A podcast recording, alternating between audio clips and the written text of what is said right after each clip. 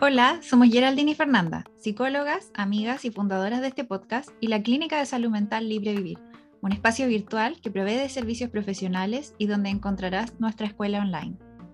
Vivir lo que es es un podcast para ti si andas buscando conocer sobre tus emociones, espiritualidad, tu relación con la alimentación y el cuerpo, desarrollo personal, relaciones interpersonales y cómo alcanzar una salud más holística. Nuestro objetivo es empoderarte en la búsqueda de tu bienestar y derribar el estigma que existe en relación a la importancia de la salud mental y la terapia. Te acompañamos semana a semana conversando respecto de estos temas mencionados, pero además en compañía de invitadas e invitados especialistas en sus disciplinas que te compartirán su sabiduría, experiencias y recomendaciones. Entonces, ¿te animas a vivir lo que es? Hola a todas y todos, bienvenidos a un nuevo episodio de Vivir lo que es. Em, el día de hoy nosotras estamos grabando un día viernes, así que estamos con hartas ganas de que parte el fin de semana, pero estamos contentas porque hoy día es nuestra última entrevista del día y es un tema que eh, es como igual novedoso, encuentro yo, para, para, lo que hemos conversado hasta el momento en el podcast. Es como algo más puntual con respecto a la salud física, pero también vinculada con la salud mental y para eso invitamos... Eh, a una profesional que nos va a dar una mirada más integral al respecto, así que eso siempre nos emociona y, nos alegra que, las personas quieran participar con nosotros. Así que antes de darle el pase a nuestra invitada, Feña, ¿cómo te sientes hoy día? ¿Cómo está el ánimo? Bacán, bacán, porque ¿sabéis qué? Tengo atorado, tengo atorado el tema de hoy día aquí, porque me he topado mucho y me imagino que todas las que estamos hoy día acá eh, nos ha pasado que hay mucho mito alrededor de esta temática, hay mucho todavía salutismo, mucha, mucho conflicto con el tema y tengo atoradas las cosas que necesito decir para que el switch cambie, para que la, esta situación se empiece a ver desde una mirada mucho más cercana a lo que, a lo que tiene que ver con la real salud. Así que mm, esperamos, o esa es mi expectativa hoy día, derribar muchos mitos y que quede claro el mensaje hoy día que queremos transmitir. Así que estoy con todas las pilas, todas las ganas. Sí, yo igual, ¿sabes qué? Y, últimamente hemos usado el podcast como herramienta así de bombardeo. Catártico también. Sí, catártico como para empoderar también a las personas y finalmente ese es uno de los objetivos como de difusión de acá, ¿cachai? Como que las personas entiendan que no solamente nosotros le decimos estas cosas y que nuestra invitada de hoy día, yo estoy segura que igual se los dice como en la consulta uno a uno, sino que también lo podamos difundir a la comunidad de, oye, este mensaje no, no te lo estoy inventando yo, ¿cachai? Sino que es algo que, mm, que otros profesionales también coinciden con esta nueva mirada. Mm. Así es que mm, la invitada de hoy día es Constanza Chule. Ella es kinesióloga, Em, y yo le voy a dar el pase para que ella se presente y ella nos cuente cómo a qué se dedica y, y se tire hartas flores nomás para que la audiencia la conozca. Hola, bueno, gracias a las dos por invitarme. Eh, igual estoy emocionada con, con poder eh, tener este espacio de, de, como dices tú, eh, poder empezar a, hacerlo un poquito más masivo, porque yo también lo converso harto con mis pacientes uno a uno. Bueno, mi nombre es Constanza, como ya lo dijiste, soy kinesióloga hace ya casi siete años. Eh, me dedico hace cinco al área musculoesquelética traumatológica, que solo veo ese tipo de pacientes. Y desde aproximadamente como dos años, en realidad yo creo que siempre le he dado un poquito a mí como, como de, esa esencia que cada uno lleva a mi trabajo, pero estos últimos dos años he estado cuestionándome mucho hartas cosas con respecto como a los resultados que iba teniendo, si realmente tenían que ver harto con el tema kinésico propiamente tal, todas estas técnicas que aprendí, los ejercicios y todo, o si ya estaba teniendo que ver más con si el paciente confiaba o no confiaba en mí, como más con la alianza terapéutica, ¿ya?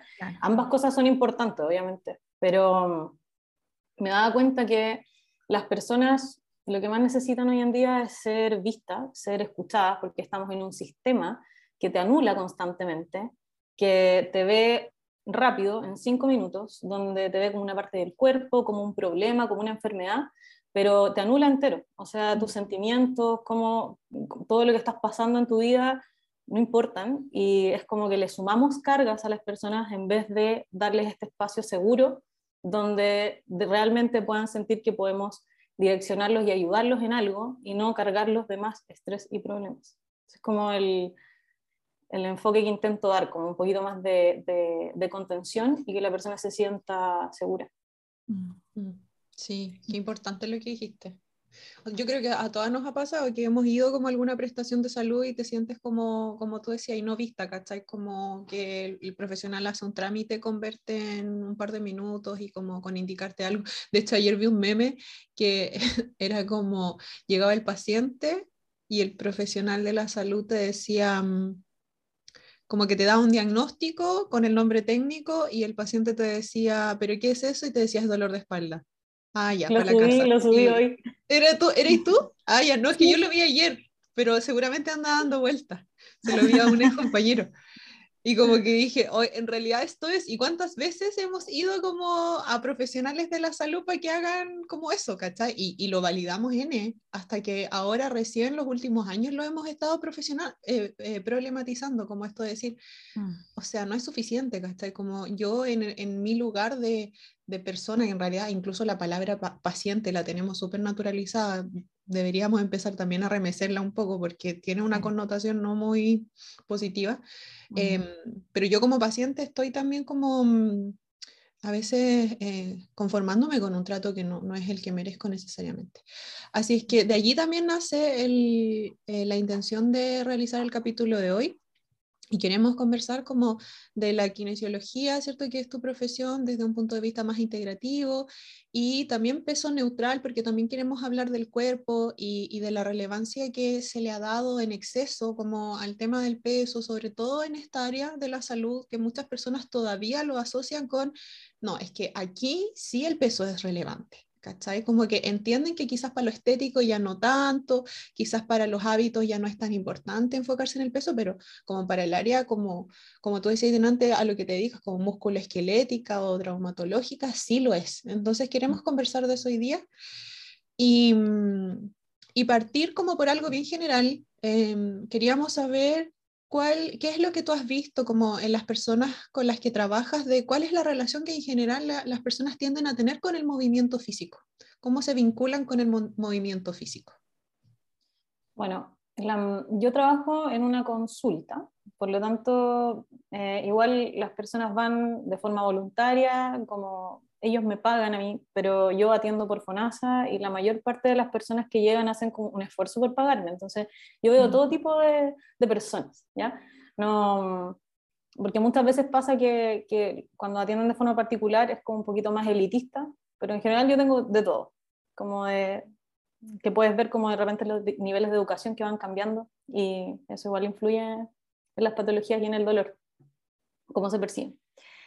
Bueno, pero volviendo al tema de la relación con, con, el movimiento, la mayor parte de las personas que llegan a mí mm, no se están moviendo prácticamente nada por el nivel de vida que llevamos hoy en día, que es muy acelerado, que te exige mucho, que este sistema no te da ningún espacio como para poder eh, dedicar a, o al menos así lo ven las personas, porque en realidad se podría quizás en ciertos casos hacer espacios, pero lo ven como que no hay tiempo para, para mm. eso, para moverse sigue existiendo una sensación de que el ejercicio es, está asociado a la baja de peso o a que está indicado en particular a ciertas condiciones o a ciertos momentos en específico, pero no lo estamos tomando como algo natural, que es lo que debiese ser. O sea, nosotros estamos hechos para movernos.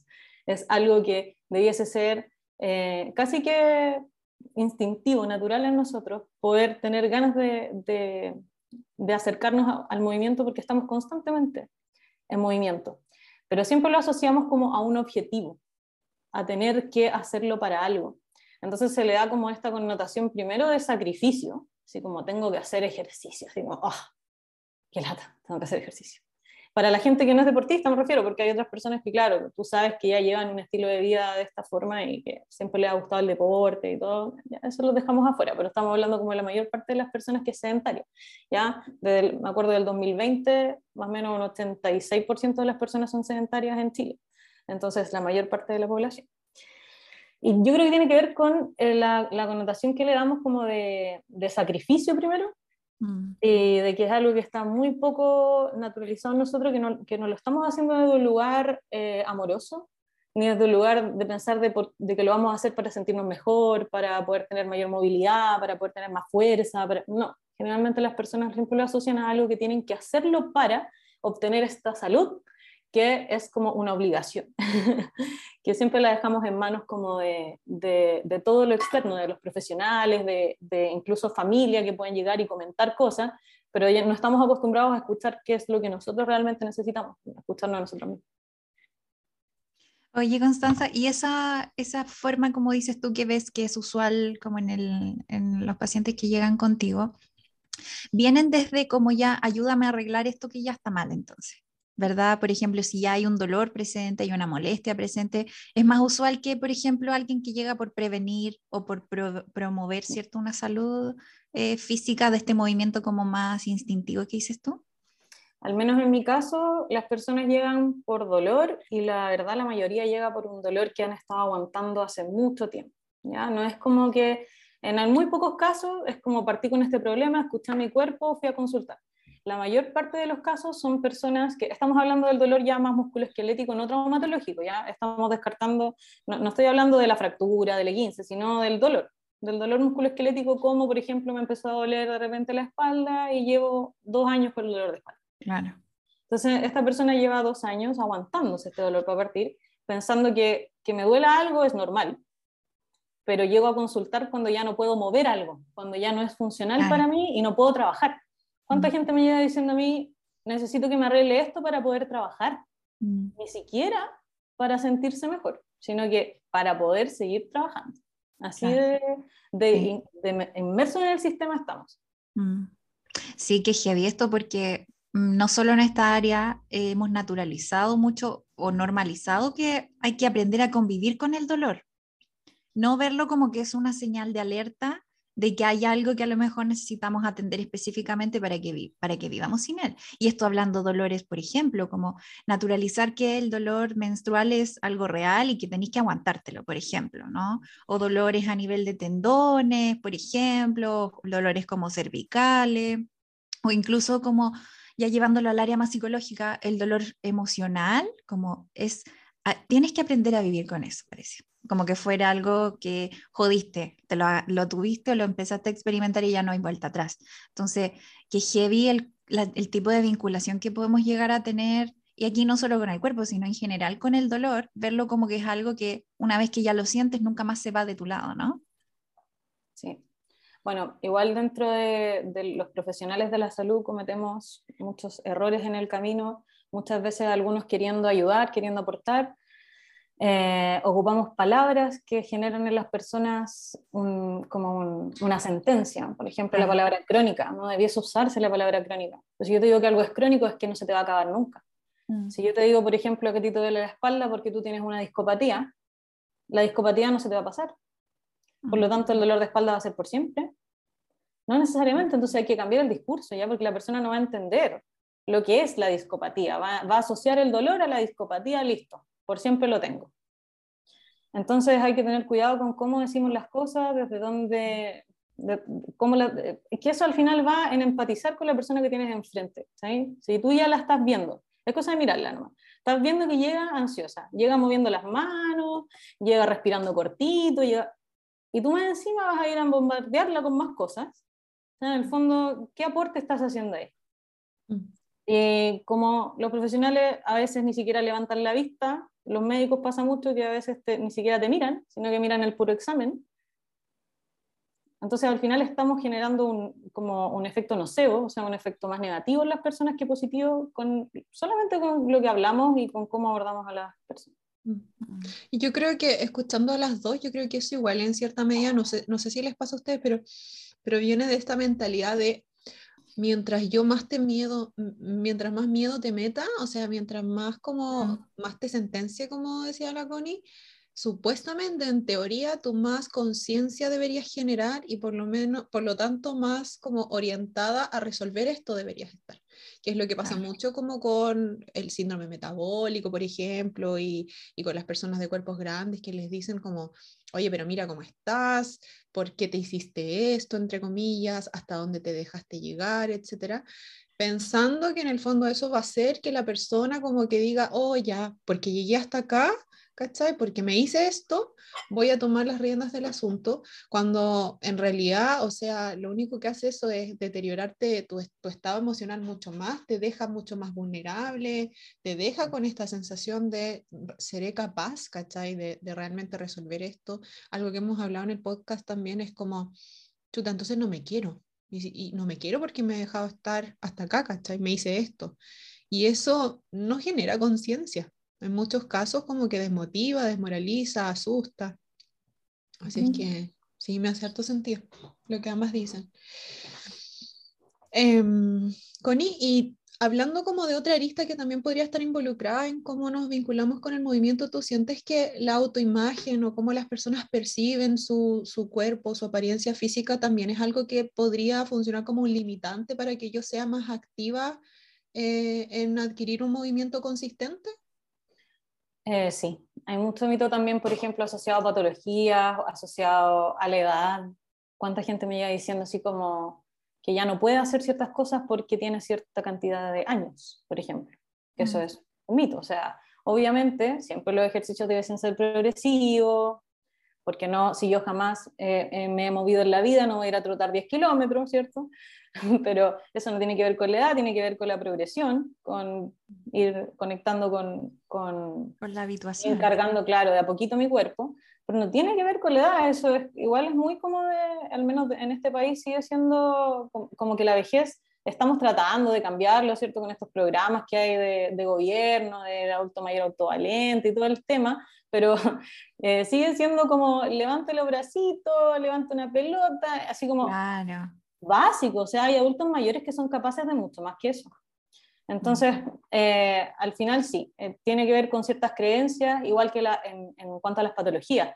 Por ejemplo, los dolores de espalda, eh, muchos médicos a veces le dicen que no pueden correr nunca más. Incluso me ha pasado que he tenido pacientes jóvenes, así como de 25, 28 años, y los médicos le han dicho que no pueden hacer sentadillas por un dolor de espalda, así nunca más en la vida, por ejemplo. Y yo les digo, ¿y cuando tú vas al baño, qué haces? Una sentadilla. No, es ridículo.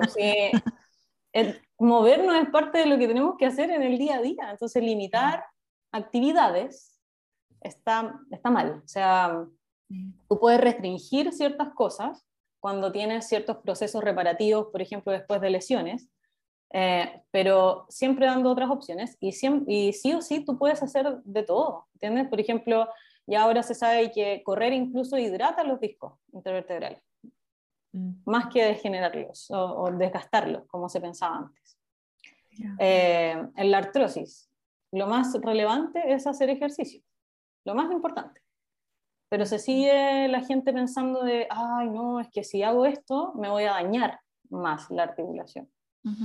Está asociado como al, miedo, miedo, miedo a moverse, miedo a la carga, a la carga física. Mm. Ya. Sí, de todas maneras. Em, siento que ahí diste con un punto súper importante, eh, Connie, que no tiene que ver solo con el, eh, esta como rigidez que existe respecto ya. Si yo no tengo cierta edad, ya nunca adquirí un hábito, por ejemplo, no, nunca voy a lograr hacer X cosa, porque es como, no sé, no, no voy a poder aprender un idioma si es que a los cinco años nunca me, o antes de los cinco años no me lo enseñaron. Esa es la vieja escuela, eso es lo que antes se decía, pero Hoy día las cosas han cambiado, a cualquier edad uno puede aprender cosas o empezar a incorporarlas. Pero sabes que justo diste en el clavo con una duda que yo he tenido mucho rato, eh, que yo he tratado de incorporar como mi feedback dentro de la psicoeducación que yo hago con mis pacientes, ¿cierto? En las sesiones, pero que tiene que ver con esto, ya me dicen, ¿sabes que Tengo que hacer ejercicio porque yo sé que es bueno y no sé qué, pero han tenido traumas, han tenido relaciones difíciles con el tema del movimiento. Y yo les digo, no es llegar y partir, no es llegar y como, oh, hoy día desperté motivada, me voy a salir a correr 5 kilómetros, ¿no? No solo porque tú no eres capaz o no es, no es algo que tú puedas hacer porque, no sé, llevas tanto tiempo como o nunca hay preparado, por ejemplo, esa, esa circunstancia para que suceda, sino que también incluso a veces tiene que ver con que no es que solo el cuerpo hay que considerarlo que no es llegar y lanzarlo, parece, ¿cierto? Sino que también es que necesito revisar mi relación con este movimiento porque puede que me gatille emociones, pensamientos que no son fáciles de digerir. Pero me, falta, me ha faltado siempre la patita, por eso yo decía, tengo atorada, necesito hablar esto, porque ¿qué, quiero que le pongas tú el feedback desde tu lado ya, desde educación, más desde tu rubro, ¿por qué no es llegar y lanzarme a hacer ejercicio de un día para otro? ¿Qué es lo que pasa como fisiológicamente hablando eh, que podrías integrar tú para que quienes nos escuchan puedan entenderlo? Ya, ok. Em, bueno, nosotros podemos eh, generar en, general sobrecargas desde un punto de vista, eh, las generamos con el estilo de vida que llevamos, pueden ser emocionales o pueden ser físicas y generalmente están súper ultra hiper mega combinadas. Yo siempre les digo que en realidad somos un todo, que cuerpo y mente están constantemente enviando un feedback que es de un lado a otro, entonces no, no podemos separar ambas cosas. La sobrecarga emocional y la sobrecarga física van ultra asociadas. En simple les explico que si yo, por ejemplo, tengo una cierta capacidad de base, mi capacidad de base va a estar dada por lo que yo hago, por cuánto yo eh, me muevo, cuántas cosas hago durante mi, vida, voy a tener una cierta capacidad física. Entonces, si yo tengo una capacidad que es pequeñita y de repente voy y hago algo que se sale de mi capacidad, como puede ser, supongamos que soy secretaria, trabajo todo el día sentada, no hago nada más que eh, pararme, irme al bus, llegar al trabajo, estar sentada, pararme un café, almorzar, volver a sentarme, volver a la casa, acostarme, porque ya, y eso es todos los días. Mi capacidad es baja, física, es baja. Entonces, si yo un día se me ocurre cambiarme de casa y me pongo a levantar muebles, ¿cierto? Y ayudo, y después amanezco, por ejemplo, con un dolor de espalda, ¿por qué me sorprende? De ese dolor de espalda. Si eso no tiene que ver con que me la dañé necesariamente, sino que mi sistema, como eh, tan sabio que es, me quiere proteger. Entonces me están diciendo, oye, me están dando algo que nunca me han hecho, se están pasando aquí, es como, oh, eh, ¿qué están haciendo? ¿Qué están haciendo? Siempre me está sensando de que esto es mucho para mí. Entonces, si es mucho para mí, mi cuerpo la forma que tiene de parar es contrayendo la musculatura para que yo pare y deje de hacer eso que estoy haciendo. es muy sabio. No se va a censar de que eso es demasiado para mí. Si yo tengo una capacidad que es mayor, por ejemplo, entreno y además me muevo caminando, quizás cuando yo haga ese mismo cambio de casa, no me va a pasar lo del dolor de espalda, pero no tiene que ver con el daño nuevamente, tiene que ver con que mi cuerpo no lo asocia a algo peligroso. En el fondo, este cuerpecito y esta mente y este ser están todo el rato sensando si es que a donde yo voy es un lugar que es peligroso, hay peligro, hay que estar alerta o puedo estar relajado y tranquilo.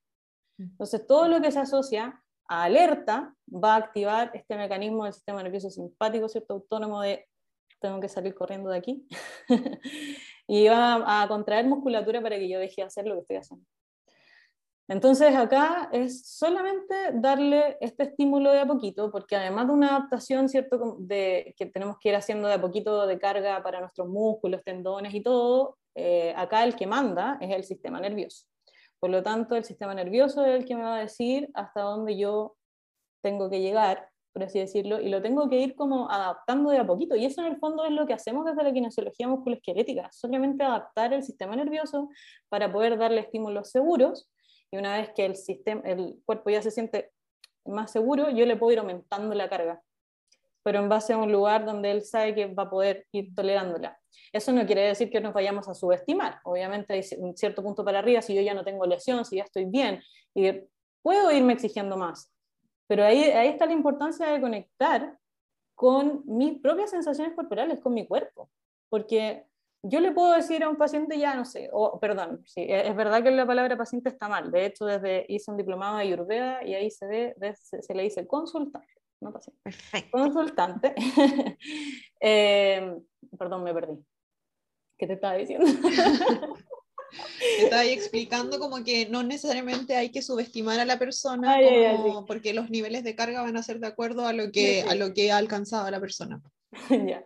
Entonces, eh, claro, esta, esta carga tiene que ser progresiva, no, no, me tengo que subestimar, pero para eso necesito generar un conocimiento de, de, mis propias sensaciones corporales y de mi propio cuerpo. Entonces, si yo no conecto con él, ¿cómo voy a saber hasta dónde llegar? Yo le puedo decir a este consultante, ya, hágame 20 repeticiones. Pero ¿qué pasa si a la 15 ya le duele? Y le va ¿no? Porque la Connie dijo, la dijo 20. Mm. Entonces yo necesito que él me esté dando un feedback constantemente porque el que sabe hasta qué punto debe ser él. O sea, yo puedo dar un, un lineamiento de más o menos hacia dónde ir, pero si hay un punto en el que, porque yo puedo saber más o menos aproximado algo, pero no es así como una certeza completa. Entonces, la persona tiene que ir dándome feedback de cómo se está sintiendo. Yo puedo tener una idea de lo que es mejor para esa persona, pero me tiene que responder y me tiene que ir comunicando cómo se va sintiendo con, con, mm. con el ejercicio, con lo que yo voy dando, porque nosotros debemos saber qué es lo que nuestro cuerpo necesita, pero estamos muy desconectados, entonces eso hoy en día no pasa. ¿ya? A veces hay personas que, por ejemplo, me llegan con un dolor y me mueven, por ejemplo, un pie, me pasó hace, hace como dos días. Me, mueven el pie y le digo, oiga, pero no tiene nada de movilidad este pie. Hoy no me había dado cuenta. Oh, Oye, tiene, aquí como la piel, un mire, se le tiene la piel aquí un poco extraña, como partida. Oh, no me había fijado. Mm. Entonces no saben, ni siquiera, ni siquiera se miran, ni siquiera nada, hace una desconexión total. Y esta persona en particular era un caballero, es un caballero que, que me dijo, bueno, lo que pasa señorita es que yo, yo trabajo nomás. Desde que tengo, tengo mi hijo, yo trabajo para sacar adelante a mis hijos. Y la verdad que lo único que he hecho en mi vida es trabajar. Mm. Entonces ni siquiera es como una desconexión completa, completa del cuerpo. Qué dolor, qué heavy. Qué fuerte, ¿eh? como también nosotros esperamos a veces como niveles de conciencia mucho más como mm, sofisticados, pero a veces hay que partir de cosas así de básicas. Sí. Como empezar a mirar el cuerpo, a tocarlo, a sentirlo, ni siquiera a nivel emocional al inicio, sino que a nivel de sensaciones corporales Em, así que para quienes nos están escuchando y, quizás se identifican un poco con lo que cuenta la Connie, como puede ser un, punto de partida súper relevante, a pesar de que todavía ni siquiera esté ejecutando un trote, una sentadilla, una rutina de ejercicios, ya el hecho de empezar a identificar cómo, cómo se siente mi cuerpo en la mañana, qué es lo que es cómodo para él, ¿cachai? Cómo me siento cuando camino, cuando camino mucho rato, ¿qué me pasa? Yo cacho el tiro lo que me pasa cuando camino mucho rato, mi, mi cadera derecha me avisa el tiro, ¿cachai? Pero es porque he tratado de ponerle ojo. Pero si no me pregunto, igual es fuerte. Entonces, no, súper, súper intenso lo que acabas de contar. Sí, quiero hacer una, una acotación, sí, porque hay que encontrar como un equilibrio entre eso de una desconexión total y no caer en, en la hipervigilancia tampoco. Porque si yo estoy demasiado hipervigilante, como dices tú, de como, oh, mi cadera, ya, no, hasta que llego, no, la cadera se me está dañando, se me está dañando, eso tampoco está bien. Claro. Porque en el fondo, eh, mi sistema va, o sea, se enfoca en donde yo pongo mi atención, en mm. general. Entonces, si yo pongo mi atención en que tengo mi cadera que está mala, todo el rato voy a estar pensando en que la cadera está mala, que me duele, que está mala, que me duele, no voy a hacer nunca nada. Entonces, tenemos que encontrar un equilibrio entre estar desconectados totalmente y hacernos lo loco, versus no estar hipervigilante tampoco, porque si no voy a estar generando más eh, estrés. Más estrés y, y un dolor que puede terminar en un dolor persistente solamente porque yo le estoy dando el foco a eso. Claro, y limitaciones igual. Sí, sí de todas maneras. Oye, Connie, y al menos a, nosotras con, con, la feña, lo que más no, nos ocurre cuando trabajamos en, en, terapia, sobre todo de alimentación y autoimagen, em, como, y nos hablan de molestias físicas, es eh, como lo siguiente, nos dicen, no, es que yo tengo, por ejemplo, dolores de, de rodillas o dolores de, ¿qué es lo otro que nos dicen? De columna. De espalda. De espalda. Y esto sí es algo que se tiene que atender casi que exclusivamente con pérdida de peso. Eso es como requisito para que esta molestia disminuya. Por lo tanto, como bonito tu discurso, Geraldine, de que hay que aceptar el cuerpo y todo, pero yo me voy a ir a bajar de peso igual, porque si no, ni siquiera la kinesioterapia me va a ayudar. Entonces, mm. es atingente desde, tú, desde, desde lo que tú sabes y desde, desde tu rubro esta indicación que muchos profesionales les dan a las personas de cuerpos gordos, el que no, primero pierde peso, esto es lo más relevante de tu tratamiento. Mm. Oye, espera, espera un poquito antes de que la Constanza responda cuando tú ya le estabas haciendo, para quienes no nos están viendo en YouTube, pero sí están escuchando, la Constanza, mientras tú hacías la pregunta, estaba muerta de la risa. o sea, ya intuimos, ya más o menos sabemos qué tipo de respuesta nos va a dar, pero para quienes nos escuchan, Constanza, mientras escucha atentamente la respuesta que le hace Gerard, está muerta de la risa. Así que por favor, Constanza, dale con todo, por favor, libérate, haz catarse con esta respuesta, por favor. Esta era, la que, esta era la que me enoja a mí. ya. eh, oh, este discurso me lo traen constantemente. Mm. Eh, porque los profesionales de la salud lo refuerzan y lo refuerzan desde una manera muy, muy agresiva, muy poco empática y sin ninguna solución.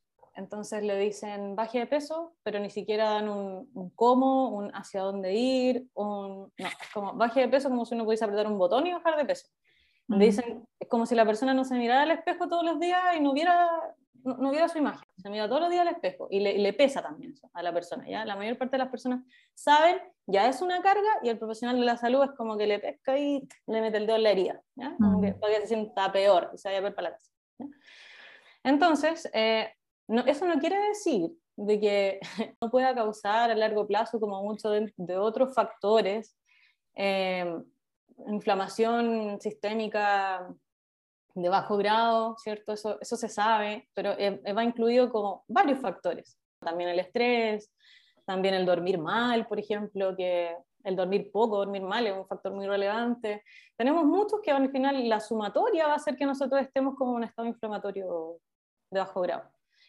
Pero si yo, es como querer arreglar algo, pero termino empeorándolo porque le estoy aumentando el estrés a esa persona, donde lo más probable es que como se lo estoy diciendo de una forma en la que solo entra en la ansiedad de cómo bajo, cómo bajo, cómo bajo, no va a bajar y solo va a estar más estresada y con más odio hacia sí misma de lo que llegó. Entonces, no es una solución decirlo de esa manera. Lo otro es que está, es muy peso centrista, cuando en realidad debiésemos querer que la persona cambie el hábito por un tema de, de que lo que yo consumo, lo que yo como, eh, tiene que ser, ojalá, un alimento que sea nutritivo. Si lo veo, por ejemplo, desde la Ayurveda, la Ayurveda dice que el alimento tiene que ser nutritivo y tiene que ser tiene que satisfacer no solo al cuerpo, sino a la mente. Y si no satisface a la mente, no es alimento a ese nivel. ¿ya? Entonces se ve como algo sagrado el momento de comer. Porque si yo me estoy comiendo algo, pero en el fondo estoy súper desconectado de lo que estoy comiendo, ¿cómo voy a digerir eso? ¿Ya? Eso lo, lo hablé con, con Geraldine, me quedó súper grabado eso, de cómo la actitud con la que voy a comer. Entonces, debiésemos preocuparnos más de, de hacer pequeños cambios en cuanto a los hábitos para que nazca desde un lugar de, de, amor y que la persona realmente vaya sintiéndose mejor. Por ejemplo, no sé, cambiar algo chiquitito y que la persona diga, hoy que me sentí bien porque tomé agua en la mañana pero se sintió bien y por eso quiere tomar el agua, pero no porque alguien le dijo que tenía que obligadamente tomarse esa agua, porque si no, no lo vamos a tomar de la misma manera. Entonces, es como sacar el, sacrificio ese asociado, el castigo, al tener que cambiar algo. Em, creo que eso es más relevante que el bajar de peso en sí, porque si queremos realmente abarcar los factores que, que se dicen que son proinflamatorios y todo, tenemos que partir por considerar en no aumentar el, el, estrés, que es lo que la mayor parte de la gente tiene ya muy alto. Mm. Oye, Constanza, pero por ejemplo, si ya, yo digo ya, yo tengo un cuerpo grande, me está doliendo la espalda, ¿a qué voy a ir contigo? Si tú me dices, porque por ejemplo, tú me vas a decir frente a otros profesionales, tú me vas a decir, no, pues usted no tiene que perder peso. ¿Qué es lo que voy a hacer entonces? ¿Con qué me puedo encontrar? ¿Qué alternativas tengo yo para poder atender esto? Porque la otra vez veía un video en redes sociales de, creo que era un kinesiólogo gringo que lo, lo hacía, que era, o que te decía como ya, usted no tiene que perder peso porque este dolor de espalda, por ejemplo, no es que apareció, que no es que ganaste, no es que por los kilos que tienes, quiere decir que los tengas precisamente este dolor. Este dolor apareció ahora, por ejemplo, incluso con el mismo peso que tienes hasta ahora. Entonces, le dicen como, y, ahí él mostraba, eh, tú este peso que tienes ahora no lo, no, lo, no lo ganaste en tres días, por ejemplo. No lo ganaste hace cuatro días y por eso te apareció el dolor. Las subidas de peso en general son súper progresivas tardan un tiempo y que este dolor aparezca, por ejemplo, esta semana y no la tenías la semana anterior, no es que subiste 20 kilos de la semana anterior a esta, como para llegar a tener este dolor, ¿cierto?, en el momento de ahora. Entonces, ¿qué hago yo si yo hoy día tengo un cuerpo grande, me duele la espalda? Bueno, me dicen entonces que no tengo que bajar de peso. ¿Aquí me voy a encontrar? ¿Qué voy a, a tener que recurrir entonces para poder atender esta molestia? Así se me fue esa parte del dolor. Eso mismo te iba a decir, de que igual me, ha pasado que me dicen que el doctor me dijo que tenía que bajar de peso para que se me pase tal dolor. Exacto. Y resulta que como a la quinta sesión no les duele, digo, hoy bajó de peso, no. Ya ve que no era ese el problema. lo que pasa es que está mal abordado, porque en el fondo quizás ellos lo ven como que a largo plazo puede ser algo positivo para la salud, pero no es para el dolor en sí, no es para el dolor en sí, tiene que ver con con estos como factores que dije, ¿cierto?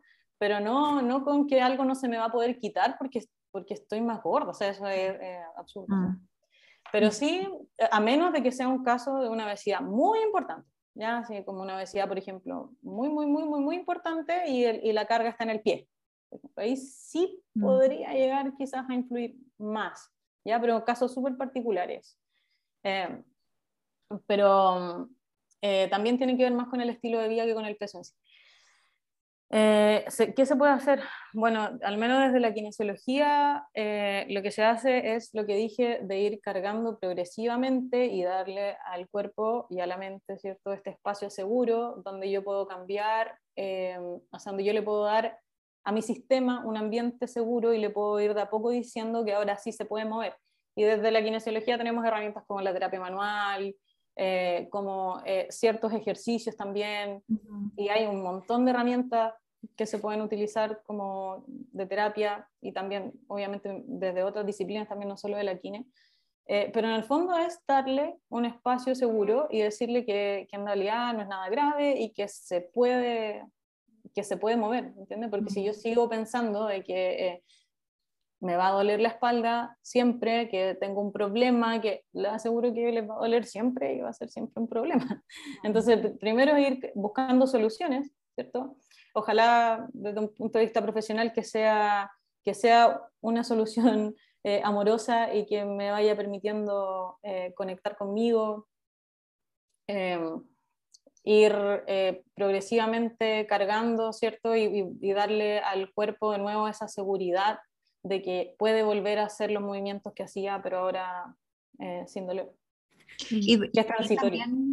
Ahí también derriba esto de, con lo que estás comentando, esto de con solo el fármaco tampoco, por ejemplo, que me den para aliviar cierto dolor, tampoco se mejora. O sea, no, es exclusivamente como solo esa vía a la cual yo puedo acceder, entonces si no puedo perder peso, entonces voy a, voy a medicarme entonces para que esto se me pase, por ejemplo. O sea, tiene que ser algo mirado mucho más holísticamente entonces.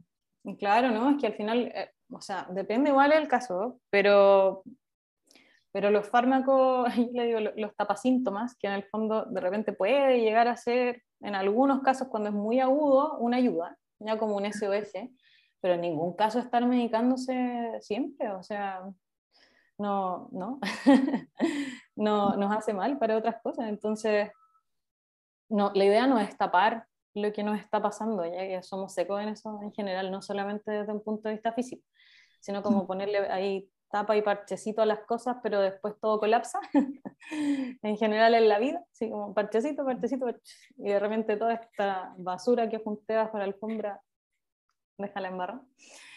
en general eh, es lo mismo acá, es lo mm. mismo. Mm. Y yo creo que, que escuchándola a las dos, em, como que aplica harto esta pregunta que al menos yo, yo, invito a mis pacientes a hacerse, no solamente en el área como de, de molestias eh, de articulaciones, sino que también para otras posibles patologías, es, tú que tienes un cuerpo grande, piensa en qué le indicaría este profesional de la salud a otra persona presentando esta misma patología, pero que, que eh, si es que esa persona tuviera un cuerpo delgado. Si una persona con un cuerpo delgado llegara al traumatólogo, llegara al, no sé, al médico general con un dolor de rodilla, obviamente el médico no le puede decir pierde peso y después anda al kine. Le va a decir solo anda al kine o le va a decir haz otra cosa, no sé. Esa indicación es la misma que te tiene que dar a ti lo más probable, obviamente dependiendo de todos los factores como, que, están eh, como individuales de por medio, pero esa es una súper buena, un súper buen recordatorio para aplicarlo para diferentes patologías. Allí vamos a detectar con mucha facilidad si es que el profesional que te está atendiendo es pesocéntrico o no. Y eso también tiene que ser algo que yo sé que cuesta mucho, porque cuando uno llega a la consulta, sobre todo médica, uno se achuncha y como que, como que a veces puede llegar muy empoderada y con la, con la película súper clara, pero en el momento de como que igual te, bloqueas un poco en, en, plantear, a mí me pasa mucho con mis pacientes y el pesaje, como que en muchos casos a veces no es necesario el pesaje para nada, pero me dicen, Geraldine, no supe decírselo al, médico, como que iba con la idea de decírselo, pero en el momento de como que me dio un nervio y no se lo dije. Está, bien, ¿cachai? Es un, es un aprendizaje constante, pero no te martirices si no puedes hacerlo, pero igual, como siempre nosotras decimos acá, recuerda que en una consulta de salud tú eres el cliente que también tiene sus derechos. Por lo tanto, también tenemos que exigir que el trato que nos están dando y, y el abordaje que nos están dando de nuestra problemática tiene que vernos como una persona integral, no con este sesgo de porque tengo tal tipo de cuerpo, te voy a dar una indicación que más encima como decía la Connie antes, ni siquiera es una conducta, ni siquiera te dicen cómo hacerlo, ¿cachai? No hay un botón que yo me pueda apretar para llegar y bajar de peso, yo estoy súper consciente de que este cuerpo ni siquiera me gusta en muchos casos, por lo tanto, no es, no es de ayuda tu consejo, ¿cachai? Exacto. Entonces, sí, de todas maneras. Eh, Oye, Connie, y bueno, siento que ya dijiste como algunas cosas que, que, se hacen en particular en la consulta, como con esto, estas técnicas que tú usas, ¿cierto? La carga progresiva y otras técnicas eh, mientras estás como trabajando con tus pacientes, pero ¿hay algo más que tú el último tiempo hayas como incorporado a tu estilo de trabajo? Em, eh, ya ahora que tienes esta mirada más integral como de la salud. Eh, bueno, generalmente yo en la primera sesión lo que más hago es conocer a la persona. O sea, tengo como la primera siempre es de uno a uno, que a veces, a veces atiendo dos por hora, pero siempre la primera es yo y el paciente, el consultante, perdón. Eh, y mientras hago técnicas que, donde estoy tocando, generalmente terapia manual, masaje, mientras los toco, voy preguntando más cosas. Entonces me empiezan a hablar de la vida, me empiezan a contar cosas, empiezo yo a hablar y se empiezan a soltar y como a generar primero esta confianza conmigo, que para mí es lo más relevante. Y después, después me preocuparé del ejercicio y toda la cosa, pero para mí lo primero es poder conocer un poco a esta persona, ver cómo se está sintiendo. Em, eh, eso, eso sí o sí lo hago en la primera sesión. Y lo otro es que intento indagar como hacia dónde va un poco la cosa, porque yo me he dado cuenta que la mayor parte de los dolores musculoesqueléticos, si no sí, la mayor parte en realidad, tienen que ver con que tienen un origen eh, emocional más que físico. Eh, eso no quiere decir que no exista una lesión, que puede ser una lesión que se genera en algún punto por sobrecarga, pero me pasa mucho que eso no es lo que está generando el dolor en ese minuto. Eh, por eso los diagnósticos médicos pueden ser una guía, pero no tienen mucho que ver con el dolor en muchas ocasiones. Entonces trato de ver como desde qué lugar puede estar viniendo esto, ¿ya? A veces no lo logro ver en la primera porque no me, no me sueltan todo de una, pero de a poquito los voy conociendo y voy indagando como en qué punto, desde qué lugar está, aquí está asociado este, este valor que generalmente es más emocional. Y eh, hay algunas cosas que se pueden hacer también, como eh, dar técnicas para el tema de la respiración, eh, desde la ayurveda, por ejemplo los pranayamas, Igual les enseño técnicas de respiración, que es una forma muy eh, simple, un recurso que todos tenemos, que es recurrir a solamente regular nuestra respiración y con eso ya podemos activar el sistema parasimpático, el sistema de relajación y con eso ya podemos decirle al cuerpo que empiece a relajarse y a soltar un poco la musculatura y es algo que no necesita de otra persona para hacerse. Em, ¿Qué otras cosas he incorporado? Trato igual a veces de, dar algunos tips que pueden ser más desde la ayurveda, que he podido incorporar, em, pero por sobre todo es que yo, yo veo más mujeres que hombres y más mujeres que tienen este tema emocional asociado, que de esta sobrecarga emocional, que es como empezar a verse a sí mismas de una forma un poquito menos castigadora y más amorosa y reconocer como lo, lo que están haciendo y no echarse más cargas encima. Porque eh, gran parte del, del, problema que traen tiene que ver con eso, como con una, con una sobrecarga emocional. Mm. Eh, ah, así que no hay que estar. me faltó, me, no tuve la rapidez ahí de presionar. Connie, ¿y qué has visto tú? ¿Qué efectos ha producido este, esta forma de acompañar entonces estos procesos que llegan de, de tus consultantes, eh, ¿qué efecto ha tenido en ellos, en ellas? De, o sea, a lo mejor más allá de lo evidente que a lo mejor te pueden ellos mencionar, eh, sino que también lo que has visto tú, ¿qué efecto causa esta forma de acompañar desde la kinesiología? Eh, no, la gente Lo que pasa es que yo creo que, que, se nota cuando alguien está haciendo algo de un real interés de ayudarte versus que está cumpliendo horas en un lugar por recibir plata. Ya eso se nota. Entonces, cuando uno pone un real interés en la persona que está al frente, la persona al tiro lo nota. Eh, eso es lo primero. Que sentirse en este lugar seguro, donde puede ser donde ya está un poco vulnerable, ¿cierto? Porque ya le duele algo, ya no está en su mejor momento, no te puede ocultar que algo está molestando, sino que te está mostrando que algo le duele, y más encima tú indagas y te empieza a mostrar más aún de dónde viene este dolor. A mí a veces me cuentan historias muy fuertes en la evaluación o en primera sesión, así como fuertes, de abusos y cosas. Eh, que agradezco, agradezco siempre esa confianza de poder dar ese espacio. Eh, y los efectos a veces son súper mágicos en cuanto al dolor físico, mágicos, así. no en todos los casos, ¿ah? porque no tampoco, hay algunos que sí tienen que ver mucho de sobrecarga física, hay otros que son un poco más complejos, pero a veces, por ejemplo, hace poco, me voy a contar un caso de una, una consultante. Eh, llevaba 10 años con dolor bilateral de hombro, diagnosticado con una tendinopatía ya, de, bilateral de ambos hombres. 10 años durmiéndose a las 3 de la mañana, porque no se podía quedar dormida antes y que le dolía y que más encima el marido le decía, pero ¿cómo no haces nada por ti? Y después el hijo, pero ¿cómo no vas a consultar y no haces algo por tu dolor? Todo recalcándole, pero haz algo, haz algo. Entonces ella ya sí, tengo que hacer algo por este dolor porque ya no puedo trabajar porque llego a, hacer esta imagen, mm. no puedo levantarme de acá los brazos, entonces no me permite trabajar, tengo que hacer algo al respecto. Ya, entonces fue, yo lo evalué y resulta que cuando es bilateral, esto es un poco más kinésico, pero venía más del cuello que de los hombros. Y era mucha tensión muscular asociada y cuando me empezó a hablar noté que había un, un tema emocional en esta persona. Ya empezamos a conversar, le empecé a decir que en realidad eh, sacáramos la palabra crónico, que esto sí o sí podía cambiar, que habían cosas, otras cosas importantes, ¿cierto? Como la parte de, la higiene del sueño, por descansar, dormir mejor, que yo le iba a ayudar con estas técnicas para que ella pueda descansar. Ah, también hago flores de bata, que también lo he podido incorporar. Ya de ahí, la cosa es que a la quinta sesión no le dolía nada. Pero nada, después de 10 años. Esto es como un caso milagroso. 10 años de dolor. Solamente porque dejó de, yo le dije, lo primero que puedo hacer usted es llegar a la casa y decirle a su marido que la quina dice que no le vuelva a decir nada más con respecto a lo que tiene que hacer. ¿Ya? Cállese, el marido calla.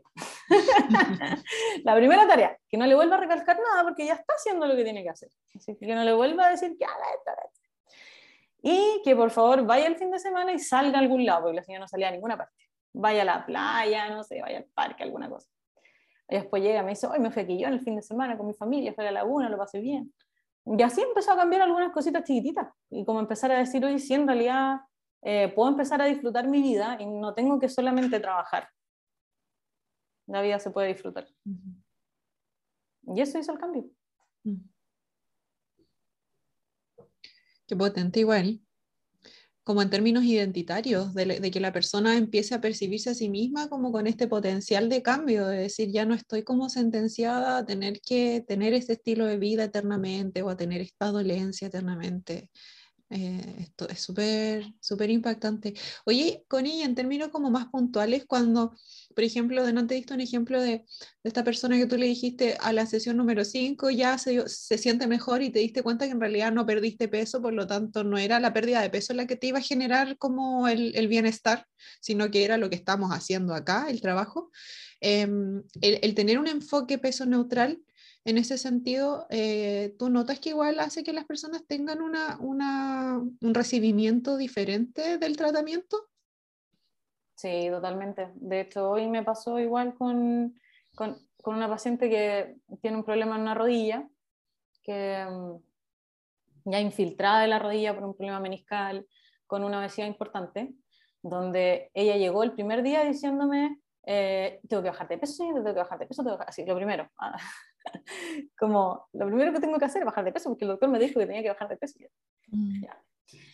Y llegó diciéndome que le dolían las dos rodillas y que le dolía todo el cuerpo, porque igual le, había pasado, le habían pasado hartas cosas emocionalmente y todo, y me dediqué ese día no a ver la rodilla, sino como le vi la espalda, conversamos, le pregunté que qué le había dado la... Esto no tiene que ver con mi, con mi profesión, pero para saber así que le había dado la, la nutricionista. Me dijo, no, que fue al consultorio y me puedo comer cuatro galletas de soda en la mañana con un yogur light. Y yo decía, pero es que eso te queda en el diente, o sea, que obvio que vaya a tener hambre, si es, es un alimento ultra procesado y, y vaya a quedar con hambre, sí, obvio, cualquier persona, entonces al final la gente pues se siente culpable porque, porque tiene hambre, entonces no está comiendo, pues, nada.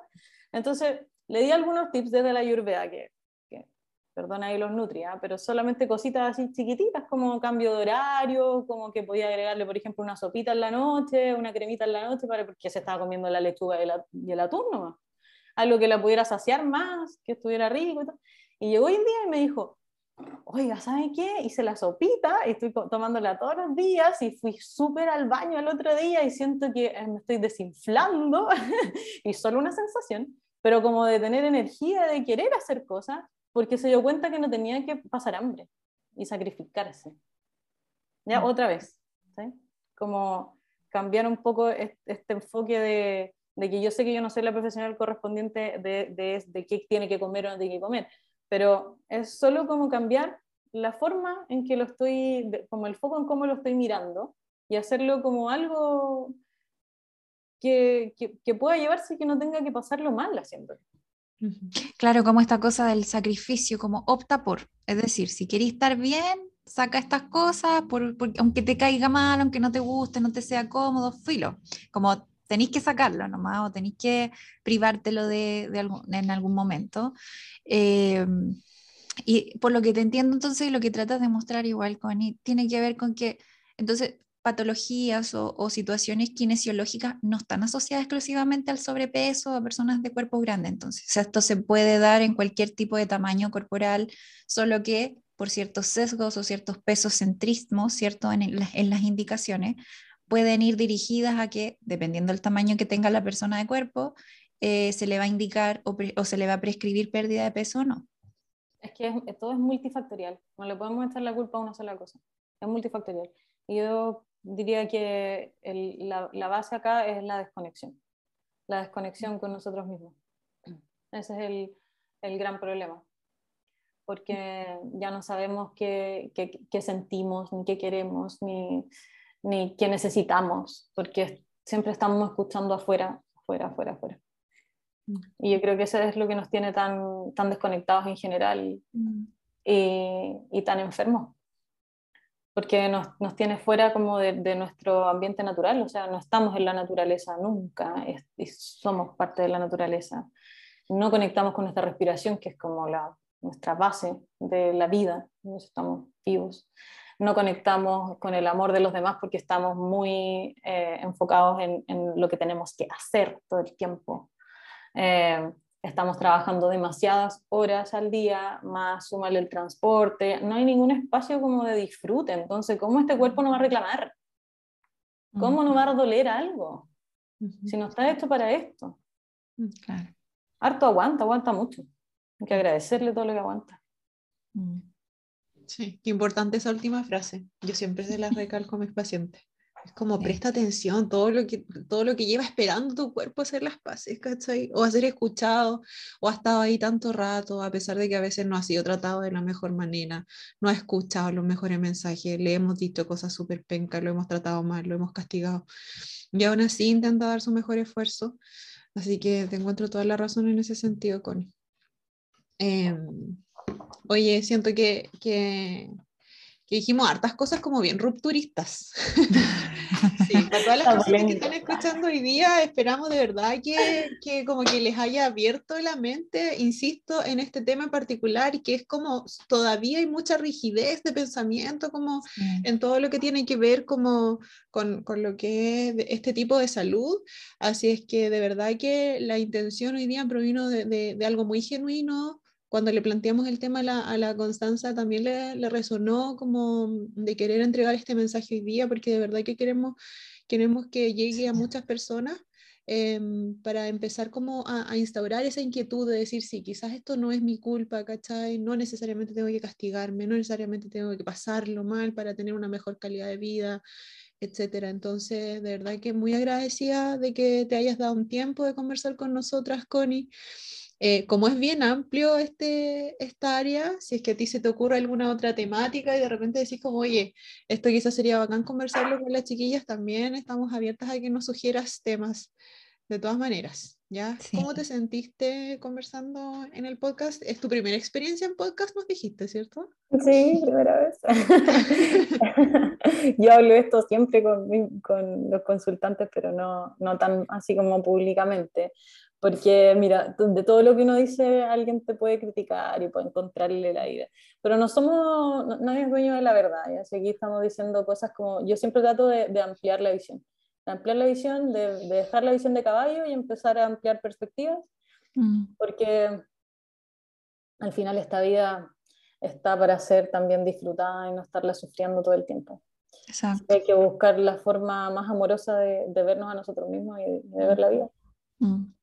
Sí, derechamente este espacio y la, conversación de hoy día no fue para apuntar con el dedo a profesionales que todavía a lo mejor estén en otra perspectiva de la salud eh, y que nosotras acá somos dueñas de la verdad para nada. Solo queremos hablarle a, y, lanzar esta información, a ver a quién conecta con ella, a quién le hace sentido y si le hace como resonar, movilizarse hacia otra dirección y probar si es su camino o no. Entonces, solo visibilizar que esta, esta vereda existe, nada más, ¿cierto? Y que si es una vereda que te trae confort, que te trae más conocimiento, te trae como sentirte más no solo empoderada, sino libre también, más, mucho más conectada contigo, entonces ese es el camino, pero no porque nosotras lo decimos, ¿no?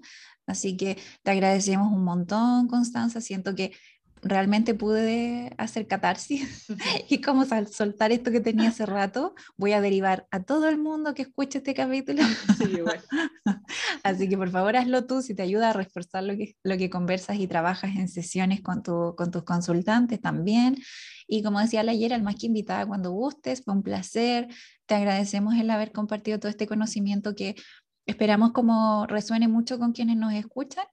Y cuéntanos, por favor, dónde te pueden encontrar, en qué ciudad de Chile también, porque eso es lo que no, parece que no precisamos, dónde estás estáis atendiendo, si tus redes sociales son eh, donde estás activa. Cuéntanos un poquito de eso, Connie, para como, como, eh, como para recordarlo. Publicitarte.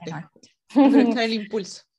Bueno, sí, actualmente estoy trabajando, bueno, soy de Concepción, y estoy trabajando en Concepción Centro, en eh, Reconecta Salud, si quieren ir al, al, Instagram de Reconecta, es Reconecta, si no me equivoco, a ver, vamos a revisarlo. Ah, disculpen, Reconecta. Pero el mío personal es eh, Kine Tuller, que se escribe Kine, S-C-H-U-L-E-R. Kine mi apellido. Ya, bacán. Y la de Reconecta, que es donde trabajo y pueden pedir ahorita, es reconecta.salud. Y esto queda en Aníbal Pinto, llegando a San Martín. Bien, súper céntrico. Súper céntrico. Perfecto. Bien, entonces todos y todas invitados a que ahí pregunten, le vayan directamente al perfil de la Constanza, que la conozcan eh, y, y, se dejen acompañar por ella si así les resonó. Así que bueno, eh, vamos a dejar toda la descripción igual del capítulo, todos estos contactos para que puedan acceder a ti, Constanza, reiterar las gracias. También gracias a quienes llegaron hasta acá, que nos escucharon hoy. Eh, y pueden contactarnos a nosotras igual en Instagram, vivir lo que es podcast, y al correo vivir lo que es arroba gmail.com. Cualquier cosa pueden escribirnos y eh, dejar su feedback que les pareció el, el, el capítulo de hoy día. Y en Insta, o sea, perdón, en Spotify igual pueden ir allá, ver todos los capítulos. De hecho, lo que, antes que se me olvide, este capítulo va muy asociado con el que tenemos de somatización, ¿sí o no, Gerald? Hablamos mucho, muy parecido a lo que hablamos hoy día, el de somatización de la temporada 1. Pueden ir, que estuvimos hablando con otra colega psicóloga, Paola Soldano. Les va a hacer mucho clic con lo que hablamos acá en este. Así que hay un link para ese capítulo y, y vayan a Spotify entonces a calificar qué les parece el podcast. Por favor, nos ayudaría un montón ponen las estrellitas que ustedes gusten y la campanita de notificación que Spotify les avisa cuando están publicados los capítulos. Así que gracias por estar, gracias por escuchar y entonces estamos encontrándonos la próxima semana en un nuevo capítulo. Que estén muy bien. Chao chiquillas, que estén súper. Chao.